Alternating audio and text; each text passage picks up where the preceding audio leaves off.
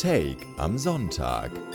Der sonntägliche News Podcast mit Jens Többen und Julian Stoper. Und damit wünsche ich einen entspannten Sonntag und herzlich willkommen zu Take am Sonntag, die Weihnachtsbäckerei. Mmh, für die Ohren. Und auch heute werden wir über die für uns wichtigsten Ereignisse der vergangenen Woche sprechen, lachen und sie obduzieren und wegbacken. Und äh, den Mann, äh, der das Wir komplettiert, äh, der Mann, der das Wir komplettiert äh, und mir heute zugeschaltet ist, äh, der bestellt immer noch furchtlos den Lumumba auf dem Weihnachtsmarkt. Guten Morgen, mmh. Jens Töppen. guten Morgen, guten Morgen. Deswegen muss ich da mal direkt äh, einhaken und fragen, ein Lumumba, was, mhm. was ist das? Ist ein richtig problematisches Getränk mittlerweile auf dem Weihnachtsmarkt. Ähm, das hat, also man, man kann es vielleicht raushören, aber das hat wohl einen böse rassistischen Hintergrund. Das ist einfach äh, eine ah. Schokolade mit äh, Schuss. Ah, okay, alles klar. Alles Weil ich glaube, der, ja, der Herr Lumumba war, glaube ich, ein Sklave oder so. Ich, ich habe mich nicht zu tief eingelesen, aber ich glaube, der Name kann eigentlich schon verraten, dass da eine nicht so schöne ähm, rassistische Geschichte hintersteht. Okay, alles klar. Ja, gut äh, zu wissen auf jeden Fall äh, und da ein bisschen Awareness für zu schaffen. Ich freue mich auf jeden Fall auch wieder hier mit dabei zu sein beim einzigen Podcast mit mehr Abschweifgefahr als die Münchner Innenstadt im Winter. Und natürlich mhm. auch heute wieder mit Julian Stoper. Und heute ganz explizit begrüße ich auch Julian Stopers Laptop. Es ist nämlich der Klaus Wieselski unter den Laptops. Der streikt nämlich auch öfter mal einfach ohne Ankündigung. Tatsächlich. Und äh, ich hoffe, er tut das heute nicht. Ich hoffe auch, dass Klaus Wieselski heute keine Faxen mehr macht. Ähm, hat mir. Das, das, das wäre richtig nervig. Der hat uns beide ja ein bisschen gebumst, ne? Der hat äh, die vergangene Woche äh, auf jeden Fall uns das Leben ein Stückchen äh, schwerer gemacht, äh, aber einfach nur, weil es halt 24-Stunden-Ankündigung war. Also prinzipiell so äh, go for it, so streikt, aber halt irgendwie ein bisschen mehr als 24 Stunden Ankündigung wäre auf jeden Fall schön. Wer auf jeden Fall mehr als 24 Stunden Ankündigung gegeben hat, äh, ist ja der gute Gast aus dem nächsten Beitrag. Montag. Leider wird die Welt immer wahnsinniger, denn äh, nachdem Putin in die Ukraine eingefallen ist, China Augen auf Taiwan macht und Aserbaidschan äh, die Übernahme von Bergkarabach hinter sich hat, scheint nun der nächste Autokrat hier nachzuziehen. Und zwar geht es um Nicolás Maduro. Das ist der Staatspräsident von Venezuela und der hat angekündigt, er würde gerne in Guyana einmarschieren und die Region Essequiba annektieren. Ja, das ist eine Region, die ist schon seit rund 200 Jahren wohl ein Streitapfel. Die äh, SZ äh, schreibt, es wäre der größte Zankapfel Südamerikas, dieses Gebiet. Hört sich auch lecker an, oder? Nach Weihnachtsmarkt. Zankapfel. Essekiba meinst du? Ah, auch so den Zankapfel. ja, der Zankapfel schon, ja. Nee, Essekiba, Essekiba hört sich äh, doch, doch, tatsächlich auch ganz, Geht ganz auch. lecker an. Und tatsächlich, ja. äh, tatsächlich ist ein bisschen das Problem, dass äh, eben zwei Länder dieses Gebiet scheinbar sehr lecker finden. Es ist nämlich einmal Guyana ähm, und es ist einmal Venezuela, das Nachbarland daneben. Und äh, ja, wie ich gerade schon sagte, die streiten sich halt seit 200 Jahren um, so ein Gebiet und es geht bei dem Gebiet tatsächlich um relativ viel Landfläche. Also dieses Gebiet Essequiba gehört aktuell zu Guyana und äh, ist, glaube ich, 63 Prozent dessen Landfläche. Also dieses Gebiet ist circa äh, mehr als doppelt so groß wie Bayern und hat aber nur rund 300.000 Menschen, die dort wohnen. Das heißt, die Bevölkerungsdichte ist noch dünner als die Doktorarbeit von Franziska Giffey. Hm. Und was dafür deutlich mehr vorhanden ist, sind halt eben Rohstoffe und vor allem Öl. So, und jetzt kann man sich natürlich denken, äh, dass äh, da jetzt äh, mehrere Nationen wieder interessiert dran sind, das zu fördern, dieses Öl vor Ort, eben auch Venezuela. Und ähm, da werden die venezolanischen Augen ölig, wenn sie mhm, da an das Land mhm. denken. Mhm. Ja, irgendwie, irgendwie, irgendwie so in die Richtung. Ich würde noch ganz kurz was zur Historie einfach äh, nur schnell zur Einordnung geben, äh, Gerne, damit wir auch me. wissen, irgendwie, ja, okay, nice. So, also äh, yes, History mit. History. Ja. Okay, jetzt also, die Geschichtsstunde mit Jens Töppen. Ich mache die Schnellfassung. Äh, also Guyana war zuerst eine spanische Kolonie, dann niederländisch, dann britisch, also wurde hat äh, mehrfach äh, da gewechselt. Allerdings war wohl nie ganz klar, wo dieses Gebiet nach Westen hin endet. Das heißt, wir befinden uns gerade im Nordosten von Südamerika ähm, und da liegt eben Guyana, aber es war halt nie ganz klar, äh, bis wohin wird Guyana eigentlich festgelegt. Also bis wo ist, wo ist die Grenze zwischen Guyana und dann eben Venezuela. Früher dachte man sich noch, okay, ist ja eh nur Wald dieses Gebiet, who cares? Dann wurde aber Mitte des 19. Jahrhunderts Gold gefunden. Äh, Gold hat dann dafür gesorgt, dass sowohl Venezuela als auch Guyana eigentlich beide Bock darauf hatten auf dieses Gebiet. Äh, dann wurde 1899 festgelegt in einem Schiedsspruch, dass das Gebiet äh, zur britischen Kolonie, also Guyana in dem Fall, dazugehört. Und ähm, allerdings wurde dieser nicht anerkannt, dieser Schiedsspruch von Seiten Venezuelas, weil die eben gesagt haben, das war alles äh, gebiased. So, dann hat man es in den 60ern nochmal versucht, da zu verhandeln, aber ehrlich gesagt hat das nicht besonders viel gebracht. Ja, und deswegen äh, kocht das immer mal wieder hoch, ist eben dieser Zankapfel und kocht jetzt aktuell vor, weil man äh, 2015 dort Ölfunde gefunden hat. Ja, und äh, ehrlicherweise Guyana sich auch nicht besonders wehren kann. Also Guyana selbst hat jetzt auch nicht mehr als, ich glaube, 800.000 Einwohner in etwa. Ähm, das heißt, man könnte da mit Venezuela schon äh, theoretisch, wenn man das wollen würde, wahrscheinlich einmarschieren. Ja, äh, das war Tams History mit Jens Többen. Das ist ähm, bald äh, das, das äh, Begleitprodukt, gibt es demnächst. Das ist, ja, bald Tams History. Ähm, der, ja, der Trend geht ja zum Zweitpodcast. Ähm, ja, also das ist irgendwie aber finde ich so irre. Also Venezuela fragt jetzt seine Bevölkerung, ob diese Gegend ein neuer venezolanischer Staat werden kann. Ähm, ich frage, also können wir das andersrum machen? Können wir irgendwie, kann Scholz ein Referendum machen, ob wir Bayern abgeben? So, das finde ich eigentlich ganz nett. Schön wäre es auf jeden Fall, wenn er das könnte. Aber ja, wie du äh, richtig gesagt hast, das ist ein bisschen das Absurde. Also man muss natürlich dazu sagen, bei Venezuelas Demokratie, in Anführungszeichen, ne, muss man sich immer so ein bisschen fragen, wie ernst man diese Referenten nehmen darf. Das Referendum, das es jetzt gab, ist A schon mal nicht bindend. Also ist sowieso in der Regel ja bei Autokratie nicht so richtig bindend, äh, was man da fragt. Ähm, aber angeblich sind 90 Prozent dafür, äh, eben dort äh, eine neue, ja, eine neue Kolonie Venezuelas zu gründen und äh, bei 50 Prozent Wahlbeteiligung. Äh, das sind zumindest die Regierungsangaben, äh, was das angeht. Es ist aber generell auch sehr, sehr unklar, ob da überhaupt Taten folgen werden, weil zwar könnte Guyana selbst sich jetzt vielleicht nicht verteidigen dann im Gebiet und wie ich schon sagte, in dem Gebiet selber wohnen ja relativ wenig Leute, aber Brasilien hat was dagegen und die USA hätten sicherlich auch was dagegen. Und äh, mit den USA gab es sowieso schon Stress. Also, äh, ja, wobei, also wenn äh, Trump hat ja angekündigt, dass er für einen Tag äh, Diktator sein möchte, äh, also mhm. für den ersten äh, Tag im Amt. Ähm, vielleicht wird, da noch mal, wird er da nochmal fünf Grade sein lassen und das vielleicht selber nehmen. Das könnte ich mir auch vorstellen. Ja, das äh, könnte, sonst, das könnte bin, in den USA natürlich sein, aber. Ich bin auch ganz ehrlich, sonst habe ich dazu auch nicht viel mehr beizutragen. Das ist einfach eine sehr kuriose Nachricht.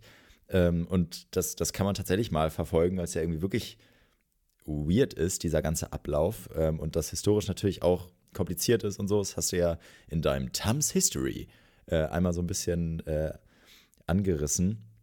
Ähm, aber viel mehr habe ich nicht dazu beizutragen, als zu sagen, ich, ja, Trump ich hab, nimmt ich sich noch, das. Ich habe ich hab noch, hab noch tatsächlich eine einzige Sache beizutragen, äh, mit der man auch perfekt überleiten kann. Und zwar ist es so, mhm. dass nächstes Jahr Wahlen dort stattfinden, diesmal sogar angeblich mit Opposition zum ersten Mal.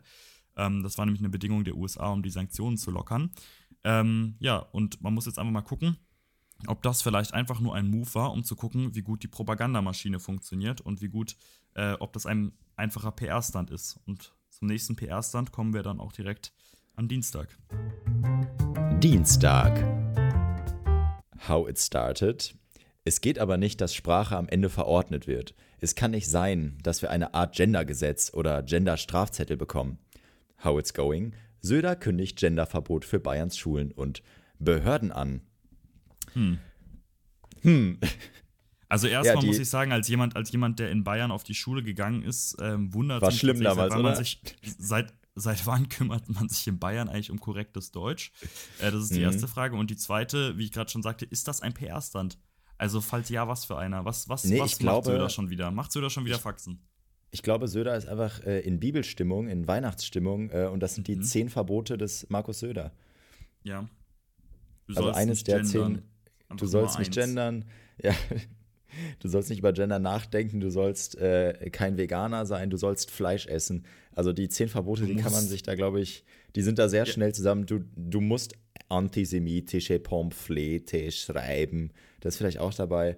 Äh, nee, aber das ist, ist äh, so ohne Not. Also das war bei der ersten Regierungserklärung jetzt als äh, neuer, als alter, neuer, neuer alter Ministerpräsident in Bayern und da haut er das direkt raus, so ohne Not, also so ungefragt, ohne Not. Und man hatte ja das Gefühl, dass Gendern jetzt gar nicht mehr so das Thema ist. Also es ist ja wirklich so, das ist so ein bisschen wie damals mit Vegetarismus. Da gab es ja immer die Jokes, woran erkennt man einen Veganer? Ja, er sagt's dir. So, ja, das war ja nie akkurat. Also es hat noch nie ein Veganer von sich aus gesagt, hi, ich bin übrigens Tom, ich bin Veganer. So war das ja nie. Äh, ja, also gibt's schon, gibt's schon Fälle. Also so ja, aber nicht, so aber gibt's auch, also das ist ja aber, das ist halt die, die, der, ja, das ist der populäre Fall oder der Fall, der dann am lautesten ist, so, aber äh, genauso ist es ja mit dem Gendern. Also es ist ja, der, die einzigen, die übers Gendern reden, sind wahrscheinlich äh, die Jungs von Söder, die CDU, äh, ja, CDU also CSU. So. Aktuell auf jeden Fall schon. Äh, Söder hat ja auch selber gesagt, deswegen fand ich das auch ganz akkurat mit dem ersten Verbot. Ähm, Söder hat gesagt, Gendern spaltet die Gesellschaft mehr als alles andere aktuell. Ja, alles andere aktuell. Das, das ist was, so, was Kinder, der eigentlich so, so schaut in Nachrichten. Ja. Oder? Also, ob der. Digga, Israel-Palästina gar kein Thema einfach. Dicker, habt ihr mal Gendern gesehen, Junge? Hast du mal gesehen, wie die gendern? So, das, ja, der, das spaltet. Der, auf jeden Fall äh, Empfehlung an Söder, mehr Tams zu hören. Äh, das ist, ja. äh, tut dem Jungen nicht gut, wenn der nur äh, auf die Gendersprache achtet. Aber was möchte er denn jetzt im Endeffekt? Also im Endeffekt ist es ja erstmal eine Luftnummer, oder? Weil er hat das ja einfach nur so gesagt. Also da ist ja noch kein Gesetz auf dem Tisch oder keine, keine Ausarbeitung oder sonst was, nee. oder? Also die, äh, die Familien, äh, ist das Familien- oder Schulministerin, äh, wie heißt die gute glaub, Frau? Kultus, Kultusministerin. Kultusministerin, genau. Ähm, die war so ein bisschen überrumpelt davon. Ähm, und meinte und, und hat damit äh, aller Vorsicht gesagt, ja, wir werden äh, schauen, dass es irgendwie geordnet irgendwie und geregelt abläuft und ähm, es soll natürlich irgendwie niemand sich in seiner Freiheit beschnitten fühlen, bla bla. Ähm, also sie hat das so ein bisschen versucht wegzudiplomatisieren, was Söder da ge gekläfft hat. Ähm, ja, ob das jetzt PR ist oder nicht, ist, ist einfach irgendwie, finde ich, so ernsthaft traurig. Also ich meine, es gibt ja, also wenn man muss das ja, man kann das ja auch aus einer ernsten Warte betrachten. Das ist einfach mega traurig, wie einfach ganz vielen Menschen so die Identität abspricht damit. Also das ist es ja, ja so wenn du es ernst nimmst. Ja, wenn du es, also klar, da musst du schon aus einer bestimmten Sicht argumentieren, um das sozusagen, es gibt durchaus, also ne, für Söder ist das ja kein Absprechen, weil Söder ja einfach sagt, ähm, er meint alle Leute, ne, damit so. Das ist, ähm, ist, ja, die Gender-Debatte ist ja mittlerweile sehr, sehr lang und sowas und insofern dass es eine Regelung geben muss für Verwaltungen, für Schulen, für Universitäten. Ich weiß halt nicht, ob sie so explizit gestatet werden muss. Sachsen-Anhalt hat das halt auch schon gemacht. Ähm, ich finde, natürlich musst du bei bestimmten Kanälen oder sowas, musst du eine Entscheidung treffen, machst du es jetzt oder machst du es nicht. Ähm, aber solange da keine Benachteiligung bei den Noten entsteht, gerade irgendwie in Schulen und Universitäten, denke ich mir, warum, also warum eigentlich das regeln? Weißt du, warum nicht einfach sagen, ähm, schreib ich es doch so und äh, es gibt keine Benachteiligung, egal ob man gendert oder nicht, solange man halt nicht so spricht wie Hubert Aiwanger. Ja, also es ist halt, äh, das, das ist nochmal dann eine andere Sache. Also überleg mal, was es bei uns oder bei mir, wenn ich so überlege, was es bei mir für Verbote gab, äh, wenn man jetzt auch bei so einem Handyverbot anfängt. Also sorry, also klar, es gab bei uns auf dem Papier auch ein Handyverbot an der Schule.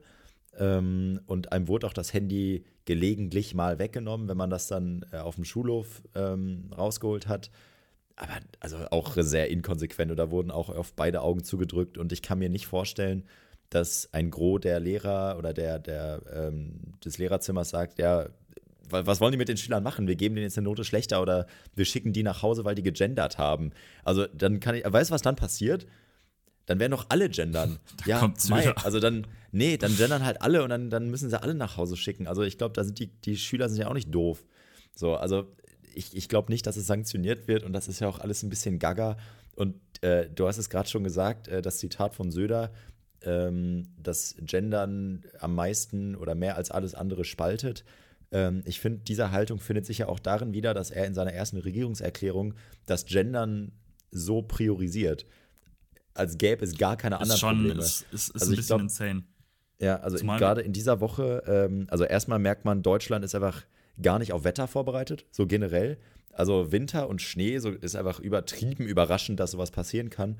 Und mhm. in Bayern äh, habe ich kam jetzt die Woche ähm, auch in den Medien. Bayern hat genau einen Schneeflug in ganz München. Ja. Ein sehr altes und alten wie wie wie, wie Alte, alten, alten ja. Schneeflug, ja, alten Schneeflug, der Schneeflug. Ähm, da vielleicht mal ansetzen, Herr Söder, und nicht beim Gendern.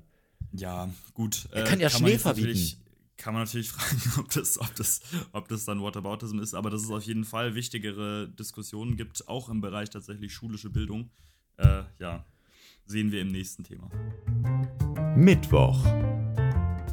Unsere Schüler so schlecht wie nie zuvor. Setzen 6. Der PISA-Schock und welchen Einfluss Corona und Migration haben. Äh, die Bild liebt einfach so Dreierüberschriften. Das liebe ich mhm. auch an der Bild. Ähm, und Bild schreibt auch, ähm, Deutschland hat mit dem PISA-Schock hart zu kämpfen. Ja, wir kämpfen sehr hart mit dem PISA-Schock. Also der sitzt immer noch tief, der Stachel. Ähm, nee, aber im Ernst, ähm, die PISA-Studie kam wieder raus, wie in jedem Jahr. Und äh, anscheinend, oder es ist jetzt so, dass ähm, wir schon wieder beschissen abgeschnitten haben.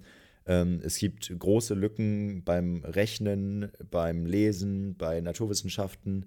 Also überall sind die deutschen Kinder, Schülerinnen und Schüler schlechter geworden. Hm. Und ähm, ja, ich finde, Pisa, also Pisa ist mittlerweile so ein Treppenwitz geworden. Also ich glaube, noch nie kam die Meldung, äh, Pisa-Test sehr erfolgreich. Also wir werden irgendwie immer beschissener. Ähm, und ich kenne Pisa noch aus dem Radio. Als ich früher zur Schule gefahren bin, haben sie im Radio immer gesagt, die neuen Pisa-Studien sind da oder äh, so einen Pisa-Test mhm. haben sie auf der Straße gemacht. Ähm, und mich daran erinnernd, habe ich mal geschaut, was für Fragen so gestellt wurden. Ähm, und da hat der Spiegel, der hat das mal ganz gut aufgedröselt, zumindest bei der Mathematik. Und äh. Jens, da hätte ich mal an dich eine Frage.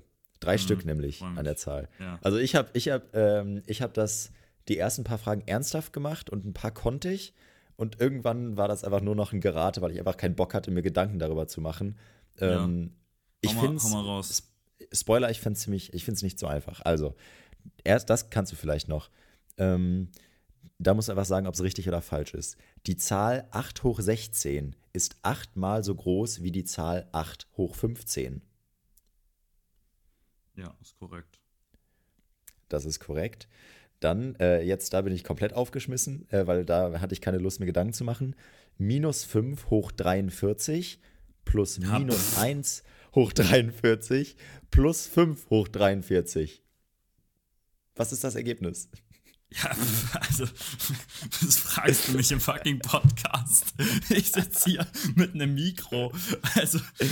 Und ich sehe die Zahlen und ich weiß es nicht. Also, ich habe die Zahlen hier und ich kann es ich, ich dir so nicht sagen. Es Nein, ist minus eins. Ich, ich wollte gerade sagen, ja, ich wollte gerade sagen, jetzt wahrscheinlich, wenn du es aufschreibst oder ja. sowas, dass du irgendwas rauskürzen kannst oder so. Also, das ja. ist, geht ja wahrscheinlich nicht darum, sagen, dass du hoch 43 rechnest, ja. Äh, jetzt musst du sagen, ob folgende Aussage immer stimmt, manchmal stimmt oder nie stimmt. Ähm, mhm. Gib an, ob die folgende Aussage, ja klar, immer war, manchmal war oder niemals war ja. ist. 3x plus 1 gleich 6x plus 2 durch 2. Nochmal? Ja, ist immer, ist immer wahr, würde ich sagen. Das stimmt, das ist auch immer wahr. Also du würdest beim PISA-Test ganz gut abschneiden. Ich hätte beschissen abgeschnitten. Ähm, Herzlichen Glückwunsch. aber aber ja, das, äh, ich meine, ich meine, ich meine, ist natürlich keine gute, gute Nachricht an der Stelle. Also A, können die 15-Jährigen scheinbar auch der Ampel nicht helfen, ihren Ampelhaushalt irgendwie jetzt äh, fertig zu bekommen. Und gleichzeitig äh, sind wir tatsächlich bei einem neuen Low angekommen. Also wir sind wirklich diesmal jetzt auch noch mit Corona, also dank Corona, weil da ja auch äh, der Unterricht einfach nicht allzu toll war, haben wir uns halt nochmal erheblich verschlechtert. 2012 war übrigens wohl mal äh, der Höhepunkt, möchte ich kurz äh, einwerfen. Also scheinbar der, der, waren wir 2012. Der positive Höhepunkt. Ja, genau, genau. Also seitdem geht es nur noch runter, seit 2012. Ja, seitdem geht auch, glaube ich, meine schulische Karriere so ein bisschen, oder ging meine, meine schulischen Leistungen so ein bisschen nach unten, glaube ich, seit 2012. Da bin ich ungefähr aufs Gym damals angekommen. Ja, ähm, die, genau, also du sagst es ja, es wird so ein bisschen auf die Corona-Pandemie zurückgeführt, aber die Bild spricht auch von der hohen Zahl von Migranten an deutschen Schulen. Äh, und das ist auch einfach so ultra gefährlich, dass jetzt Politiker aus einem rechten Spektrum, also nicht die AfD sowieso, aber auch konservative Politiker jetzt über importierten oder importierte Blödheit sprechen. Ähm, und ja, was ja absurd ist. Also was ja, ja wirklich natürlich. absurd ist, also, weil es ist ja die Aufgabe von Bildung, ja wirklich, also was wirklich dafür wirklich zu sorgen, zu dass das, das nicht ist ja so logisch, wenn es dir am Arsch vorbei gibt und Leute sich integrieren oder nicht, dann ist natürlich klar, weißt du, wenn du wenn du keine Mittel dem bereitstellst, sowas, das gilt ja für für alle anderen äh, genauso, äh, dass man dann irgendwie nicht besonders dolle abschneidet. Also ja, ich glaube, den Narrativen, äh, das bestimmt auch die Bild gerne da füttert an der Stelle, den darf man da wirklich nicht zu viel Raum geben, weil letztendlich, wenn du Studien dazu machst, und das wird ja bestimmt auch jede Person bei einer PISA-Studie beschäftigen, natürlich wirst du einen Zusammenhang sehen können ähm, mit äh, Migrationsanteil und mit äh, vielleicht den Ergebnissen. Aber das geht in der Regel über Drittvariablen. Weißt du, da hast du dann Sachen wie finanzielle Ressourcen, da hast du Sachen wie, ähm, können die Eltern dir vielleicht helfen, weil sie die, die Muttersprache überhaupt kennen, ne? von, den, von den Tests und, ähm, und ja, solche. Geschichten, weißt du, und ähm, das wird halt da dann alles in so Schlagzeilen nicht wirklich mit einbezogen. Deswegen, ja, ja ich aber sowas hier, immer sehr gefährlich. Also ein Vorschlag wäre, äh, dass die Idioten, die über importiert oder, oder die über Migration als großes Problem in der Bildung sprechen, dass die erstmal selber einen PISA-Test machen sollen. Äh, und dann sehen wir weiter. Äh, ich glaube, die werden da auch nicht besonders gut abschneiden, die Idioten. Und auch hier bei PISA, das ist, glaube ich, auch so ein, wie Corona, so ein Brennglas. Also das sind ja ganz viele Probleme, die sich da ent, entfalten. Also du hast äh, ähm, ja, Migration bzw. Ähm, Integrationsdebatten äh, oder nicht gelungene Integration. Ähm, du hast äh, ja was, was so Lehramtsstudiengänge oder generell äh, Fachausbildung angeht als Lehrer äh, als Problem oder auch soziale Probleme. Also du hast ja super viel, was sich da layert und äh, das siehst du eben auch eben an diesen PISA-Ergebnissen, weil äh, das sind die ganz armen Würste am Ende, die Kinder, die da in die Schule oder in, in nicht vernünftige Bildungssysteme anscheinend geschickt werden. Ja.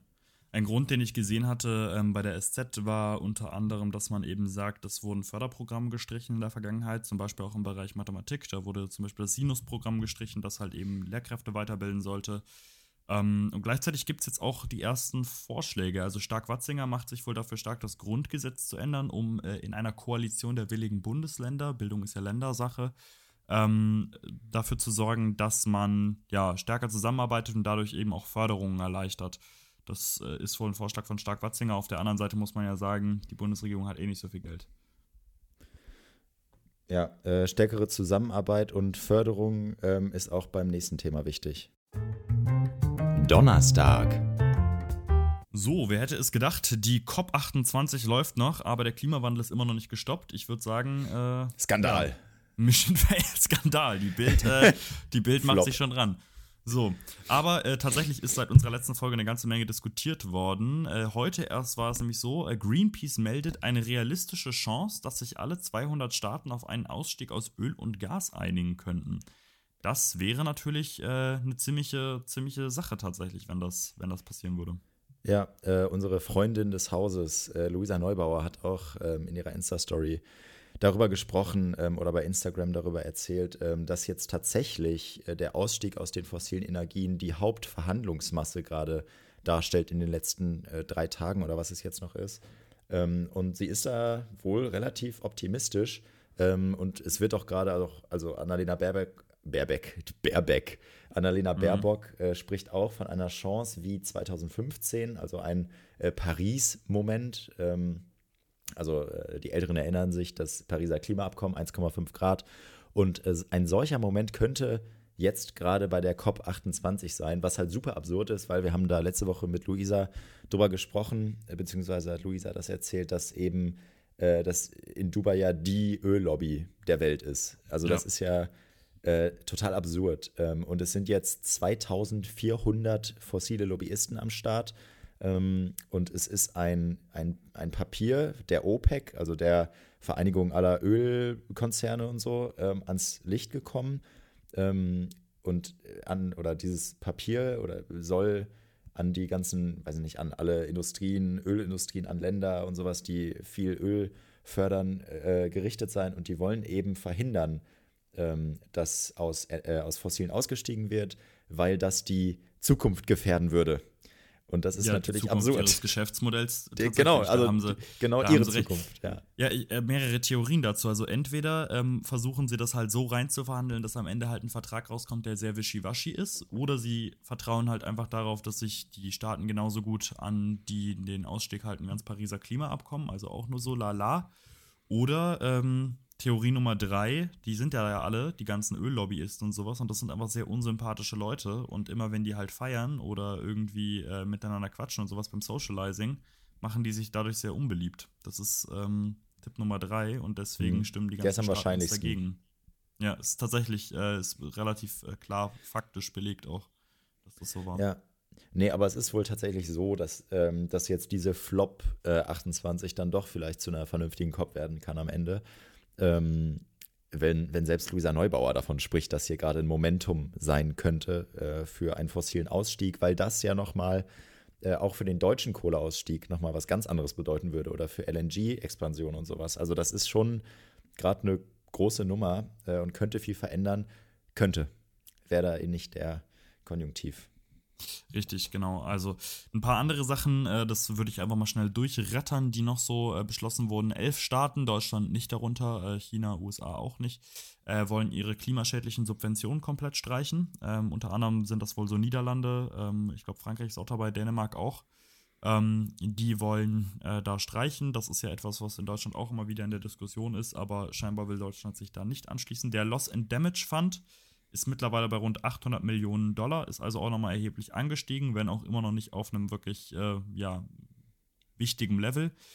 Ähm, ja, das war, das war der, das, das, das war der Fund für ähm, äh, Klima oder durch, für Schäden durch Klimakatastrophen. Genau, ne? genau, ja, Loss and Damage. Fund, genau. genau. Und äh, dann natürlich, was immer noch ein Streitthema ist, ist das ganze Thema Carbon Capture and Storage, also CO2 einfangen und äh, unter der Erde speichern. Das ist auch immer noch ein Ding, äh, wo die Öl- und Gasindustrie auch sehr hinterher ist, allerdings auch in Deutschland andere Industrien, also die jetzt nicht aus dem fossilen Sektor kommen, sondern eben aus dem produzierenden Gewerbe ähm, und äh, die damit ihre CO2-Emissionen halt in den Griff kriegen wollen.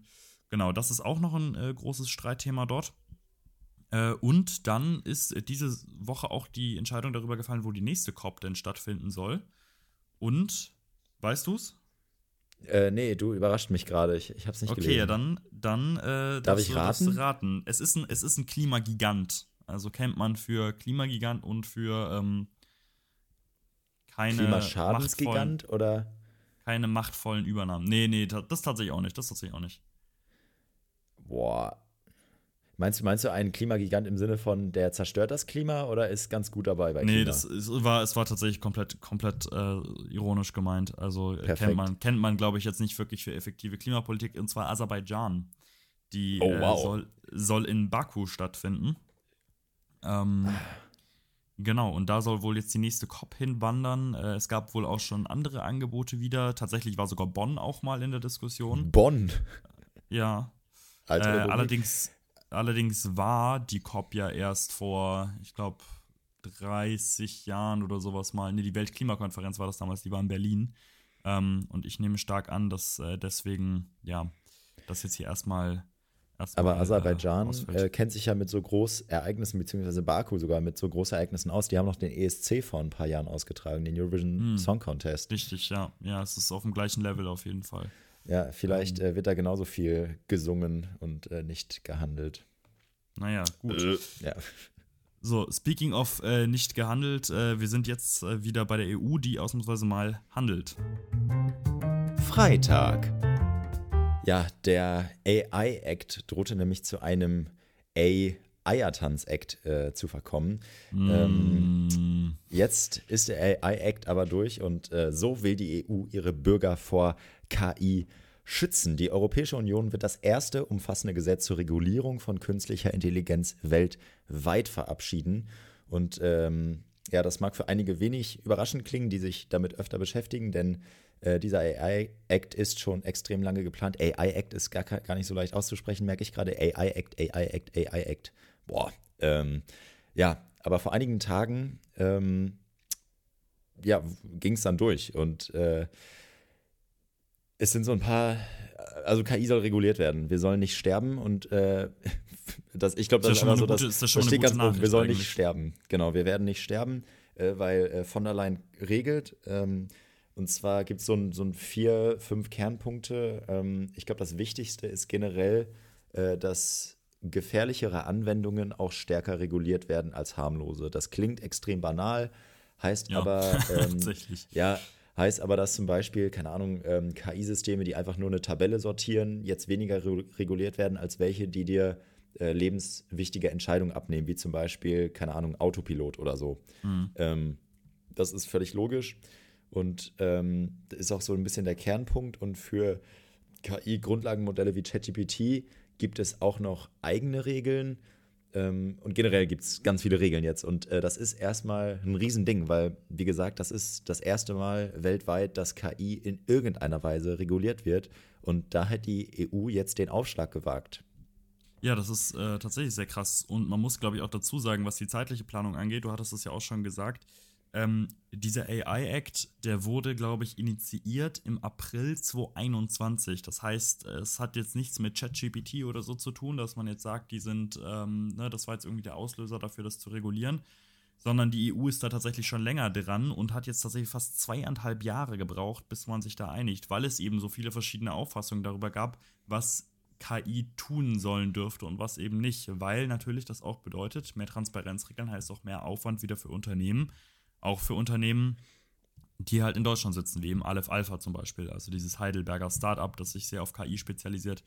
Ähm, denen wollte man eigentlich nicht zu viele Regeln machen seitens Deutschland, aber am Ende hat Deutschland sich da dann doch wohl äh, ja, zu, zu hinkriegen lassen.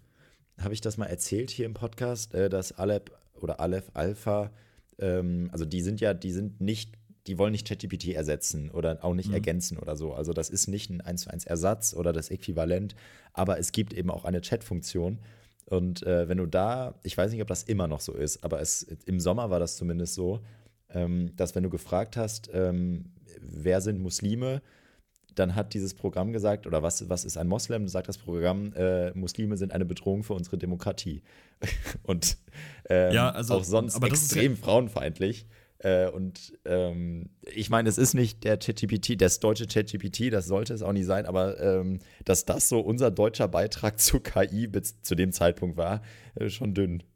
Ja, auf jeden Fall. Aber das ist ja genau einer der Punkte, der jetzt eben verhindert werden soll mit diesem KI-Gesetz. Also, dass man eben sagt, ähm, wir verhindern, dass sich KI in einem diskriminierenden Rahmen eben fortbewegt, dass man ein bisschen mehr in diese Blackbox reinschaut, woher kriegt eine KI ihre Informationen, ähm, wie setzt die sich zusammen. Und es soll ja sogar auch KI-Anwendungen geben, wie zum Beispiel Gesichtserkennungssoftware, die wirklich sehr, sehr hart reguliert wird. Also eigentlich für den Nicht-Strafverfolgungsgebrauch komplett verboten, wenn ich das richtig interpretiert habe. Ja, Genau, also es gibt zwar Ausnahmen, es gibt überall irgendwie so ein bisschen Ausnahmen und Schlupflöcher, aber generell ähm, sollte das verboten werden. Äh, und ich, also mein, meine Meinung generell zu dem Ding, also das fühlt sich sehr, schon irgendwie sehr EU-ig an und sehr deutsch irgendwie, dass man das jetzt reguliert und so, aber es ist natürlich völlig richtig. Also es ist natürlich super und ich finde es auch ziemlich cool, ehrlich gesagt, dass äh, da hätte jetzt ähm, Martin Schulz, äh, hätte wahrscheinlich jetzt auch einen ganz großen EU-Patriotismus, äh, dass die EU das als erstes hinbekommen hat, in irgendeiner Art und Weise ähm, zu regulieren oder einen Kompromiss als EU zu finden. Und das ist, finde ich, schon ein, ein großer Akt.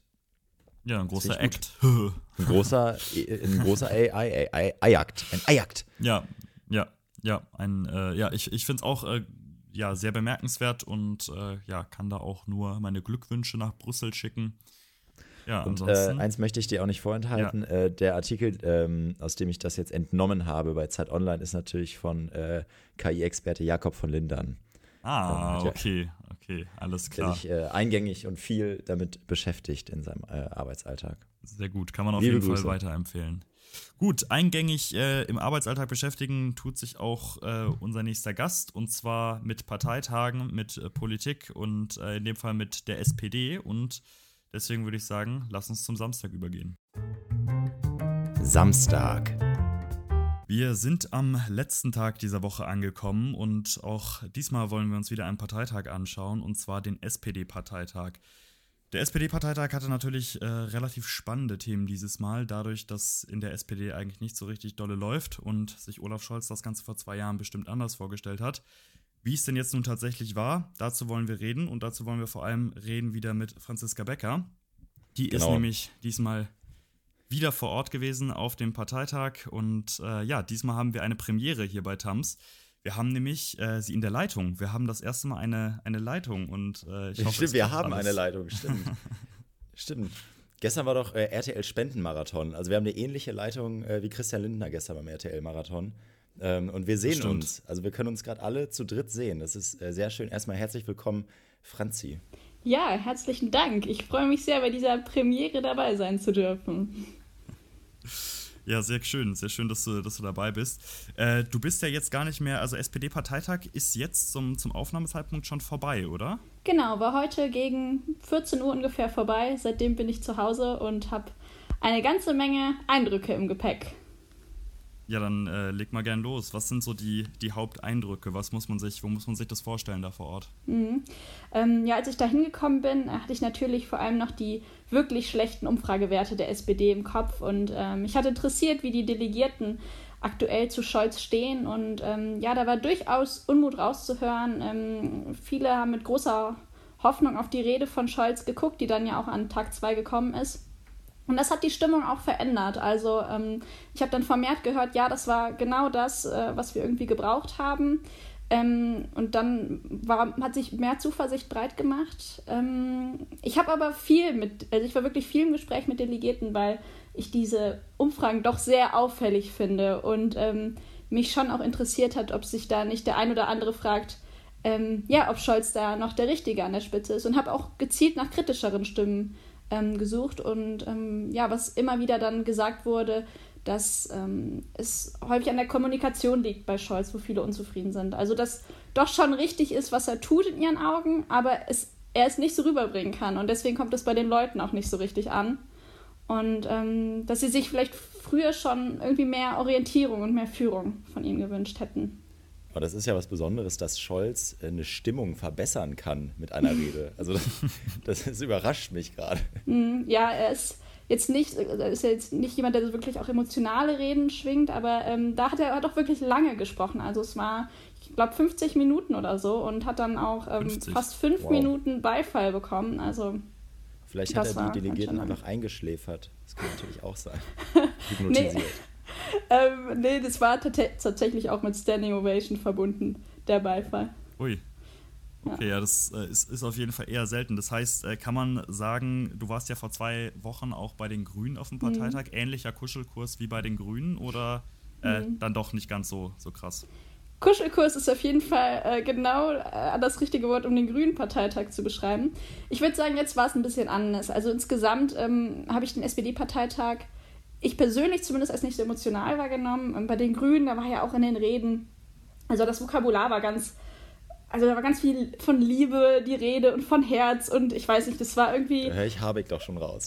ja, und das war ein, so viel Kuschelei und Umarmungen und alles mögliche. Das war, das war jetzt nicht so stark bei der SPD. Trotzdem, ähm, und obwohl sie ja doch viel Druck gerade von außen bekommen, war da viel Einigkeit ähm, auf diesem Parteitag. Also das auf jeden Fall. Ähm, auch, das hat man auch gemerkt bei den Debatten. Also die Leitanträge wurden vor allem konkretisiert und quasi weiter ausgemalt. Ähm, große Abweichungen gab es da jetzt nicht. Ähm, ich würde sagen, sie hat sich insgesamt gerade äh, beim Thema Migration ein bisschen linker orientiert. Also der Familiennachzug soll vereinfacht werden. Genau. Aber so richtig Kuschelkurs kam ja vom neuen Juso-Chef äh, dann wahrscheinlich nicht. Also der mhm. hat ja, glaube ich, ziemlich gegen Scholz geschossen.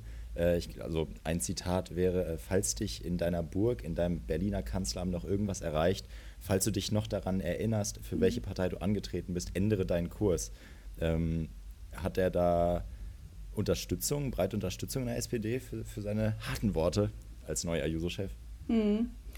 Ja, ähm, Philipp Thürmer ist auf jeden Fall aufgefallen mit seinen Reden äh, jetzt hier am Wochenende. Mhm. Es gab auf jeden Fall Stimmen, ähm, die ihn unterstützen. Ähm, das waren aber vor allem jüngere Mitglieder, also gerade aus den Jusos. Ähm, in der Härte habe ich das jetzt nicht bis seltenst gehört. Ich persönlich wahrscheinlich sogar eher gar nicht. Mhm. Ich erinnere mich auch an sein Zitat, dass er, dass Scholz einmal gesagt hat, ja, wer Führung bestellt, der soll sie auch bekommen oder so. Und dann hat Philipp Thürmer gesagt, ja, hiermit bestelle ich sie. Genau, insgesamt haben die Jusos deutlich gemacht, dass sie ähm, ja, für noch eine sozialere Politik einstehen wollen, also 15 Euro Mindestlohn, ähm, legale Fluchtwege in die Richtung. Das wollte ich auch gerade nochmal fragen. Das Thema Migration war ja gerade bei den Grünen auch sehr, sehr hoch im Kurs oder sehr mhm. emotional vor zwei ja. Wochen. Ähm, du meintest, das war auch diesmal wieder ein Thema beim SPD-Parteitag. Mhm. Haben die sich denn auf was einigen können? Was waren da so die, die Streitpunkte? Mhm. Ja, erstmal, ähm, sie haben sich auf jeden Fall dazu bekannt, dass sie ähm, oder dass Deutschland Einwanderung will und auch braucht, ähm, dass wir ein, in Zeiten von Fachkräftemangel leben, dass wir qualifizierte Einwanderer brauchen und ähm, ja, haben sich darauf geeinigt, dass ähm, Ausländerbehörden gestärkt werden sollen. Und damit einhergehend soll auch ähm, die Digitalisierung vorangebracht werden. Und ähm, ja, haben sich gegen haftähnliche Bedingungen ausgesprochen, ähm, sichere Fluchtrouten, genau wie angesprochen, klare Ablehnung von Pushbacks. Ähm, ja, haben aber auch gesagt, es ist ja, ist ja sehr rumgegangen, dass dieses Spiegelcover, wir müssen endlich im großen Stil abschieben, das wurde jetzt äh, relativiert dass ähm, abge zumindest abgelehnte Asylbewerber, ähm, die ohne feststellbaren Flucht- oder Bleibegrund des die das Land verlassen sollen. Ja. Ansonsten habe ich noch gelesen gehabt äh, im Vorfeld äh, zur Vorbereitung, dass äh, zumindest Scholz auch und Klingbeil dann auch nochmal so einen kleinen äh, Schuss gegen Bug der FDP auch gemacht hat, äh, was das Thema Schuldenbremse angeht. Also dass man nochmal ganz klar festgestellt hat, es wird keine sozialen Kürzungen geben, äh, die die mhm. FDP ja äh, mal angesprochen hatte. Es wird keine äh, Kürzungen im Sozialstaat geben mhm. und äh, die Ukraine muss weiterhin unterstützt werden und äh, mhm. dass das nur gehe, wenn man, naja, entsprechend auch äh, die Schulden dazu machen würde. Mhm. Ähm, ist, trägt das jetzt, also das trägt ja wahrscheinlich nicht besonders bei zur Stabilität der Ampel. Trotzdem wird das dann einfach gesagt für gute Stimmung auf dem Parteitag, um irgendwie parteiintern da zu punkten, oder? Hm, ja, genau. Also einmal war das auf jeden Fall ähm, ein Zitat aus der, ähm, also Scholz hat in seiner Rede gesagt, es wird keinen Abbau des Sozialstaats geben. Ähm, und letztlich hat die SPD sich dann auch darauf geeinigt, dass diese Kombination aus, ähm, ja, wir wollen den Sozialstaat erhalten, wir wollen die Ukraine ähm, weiterhin finanziell unterstützen und einfach die Situation, die wir gerade haben, dass das ähm, insgesamt ausreicht, um diesen verfassungsrechtlichen Spielraum, den wir haben, auszunutzen und ähm, ja, die Schuldenbremse für 2024 auszusetzen. Ähm, ob das in der Ampel so entschieden wird, ist nochmal eine andere Frage, aber die SPD für sich hat sich erstmal so darauf geeinigt. Ampel ist vielleicht auch nochmal ein ganz äh, gutes Thema so allgemein. Ähm, jetzt die letzten Wochen generell seit dem, seit dem Haushaltsdrama äh, wird ja immer wieder öffentlich auch gerade von FDP-Seiten damit kokettiert, ob das jetzt wirklich ähm, das Richtige ist mit der Ampel ähm, und ob man nicht vielleicht doch dann ähm, aussteigt, ob man äh, Neuwahlen will. Ähm, wurde darüber beim SPD-Parteitag auch gesprochen oder haben die Delegierten irgendwas erzählt? Mhm. Ja, ich bin mit, den, mit der gleichen Frage auch rumgegangen und habe die Delegierten gefragt und ähm, na, Neuwahlen will da, will da niemand. Und ähm, ich bin auch ähm, direkt ähm, häufig mit der Frage eingestiegen, ob Scholz noch der richtige Kanzler sei. Und ähm, dann wurde mir auch ähm, gesagt, ja, das ist jetzt nicht die Zeit der Personaldebatte. Ähm, genau, es wurde durchaus, wie gesagt, Kritik geäußert, mehr Kommunikation, mehr Orientierung. Ähm, aber nein, dass äh, Scholz jetzt der Richtige ist, das ähm, im Großen und Ganzen wünschen sie sich das schon, aber eben mit einer Mitkritik, die auch dazu gesagt wurde, ja. Franzi, ein wichtiges Thema, ähm, das du noch mitgegeben hattest, war nochmal mhm. das Thema Bildung, über das ja, glaube ich, heute dann auch diskutiert wurde. Äh, wir haben am Anfang des Podcasts äh, schon über die PISA-Studie gesprochen. Ist das jetzt ein Auslöser auch für diese Bildungsdebatte am Parteitag und äh, was hat man da für Ideen? Wie schaut man da auf das Thema drauf? Mhm, genau. Ja, Pisa war natürlich auch ähm, Thema jetzt auf dem Parteitag. Ähm, ich erinnere mich an eine Rednerin, gesagt, die gesagt hat, dass das ähm, im Grunde ein Armutszeugnis ist. Ähm, diese diese PISA-Studie wurde ganz unterschiedlich ausgelegt. Also einmal eben, ja, Armuts, Armutszeugnis. Ähm, jemand anders hat gesagt, dass es aber auch nicht genutzt werden darf, um noch, um noch mehr Druck zu produzieren, weil das nicht, das ist, was ähm, junge Menschen in Deutschland brauchen oder Menschen, die Bildung erfahren möchten. Ähm, und wir das Thema Bildung auch viel früher angehen müssten. Also ähm, SPD hat gesagt, dass das schon vor der Schule anfangen muss, im frühkindlichen Alter ähm, und auch ähm, darauf geguckt werden muss, dass nicht nur die, oder beziehungsweise die Schule muss gut laufen und dafür muss das Lehramtsstudium auch gut laufen und ähm, da muss auch Didaktik einen größeren Schwerpunkt bekommen ähm, und insgesamt, dass da auch einfach ähm, unsere soziale Gesellschaft auch, dass da auch viel dran hängt. Also wie gut wir sozial miteinander umgehen und das kann in der Schule gelehrt werden. Und ähm, dafür müssen auch Lehramtsstudierende gut ausgebildet werden. Ähm, eine, eine letzte Frage von mir noch. Wir haben im Vorgespräch ganz kurz darüber gesprochen, äh, dass es auch eine, eine Party am Ende gab, ähm, wo du nicht dabei warst. Hast du trotzdem genau. irgendwie, ähm, hast du irgendwie eine Geschichte, wurde dir irgendwas zugetragen? Wie ging es da genau ab? Hm, wurde mir was zugetragen? Nee, nicht wirklich. Ähm, Wir erinnern nee, uns ja an, äh, von, war das vor einem Jahr, äh, als DJ mit Nuripur aufgelegt hat? Äh, weißt du, wer bei der SPD aufgelegt hat? Nee, tut mir leid, da muss ich enttäuschen. Ähm, aber während wir bei den Grünen äh, ja explizit äh, ausgeladen wurden als Presse, mhm. ähm, hatte ich das Gefühl, das wurde bei der SPD jetzt gar nicht angesprochen. Also wir wurden weder ein noch ausgeladen. Ich, also, also ich zumindest ähm, war da jetzt auf jeden Fall nicht erwünscht. Ja, aber mein Gott, Nächste Feier dann. Was, äh, über, über welchen Parteitag kannst du uns denn dann als nächstes berichten? Ist da ist ja, schon was in ähm, Sicht? Ich, ich, ich bin auch gespannt. Ähm, ich äh, hoffe. Nee, da, da, will ich erstmal noch gar nichts zu sagen, aber ähm, ich melde mich auf jeden Fall. Und ähm, ja, Alles dann klar. sehr, sehr gerne. Ja, ja wunderbar. Dann. Ja, wir hoffen, äh, dass wir dich dann wieder dabei haben. Ja, vielen Dank, dass du dir am Sonntag äh, hier Zeit genommen hast. Klar. Uns. Ist doch schön auch für mich, meine Eindrücke hier teilen zu dürfen. Vielen Immer Dank. eine Bereicherung für den Podcast. Sehr gerne. Und dann vielen Dank dir. Gerne. Tschüss. Ciao. Ciao. Oh, Jens, das war aber mal ein Samstag, du. uh, äh, ja, äh, es ist, ähm, ja. War ein schönes Gespräch. War, Richtig, war sehr ja. schön mit Franzi. Mehr habe ich, ja. hab ich dazu gar nicht, äh, gar nicht beizutragen. Also das äh, Nee, ich fand's, ich fand's auch sehr schön und ich fand auch diese Woche wieder sehr schön. Ich finde, wir hatten viele ähm, spannende Themen dabei, wie natürlich jede Woche. Deswegen kann ich auch nur wärmstens empfehlen, zu abonnieren. Ähm, die Glocke. Ihr werdet immer mehr. Ihr werdet immer mehr. Äh, Freundin und Helferin, so extra nur für Söder, nochmal, nochmal äh, mhm. gegendert am Ende der, der Folge, einfach aus Protest, äh, so wie Söder das ja auch aus Protest macht.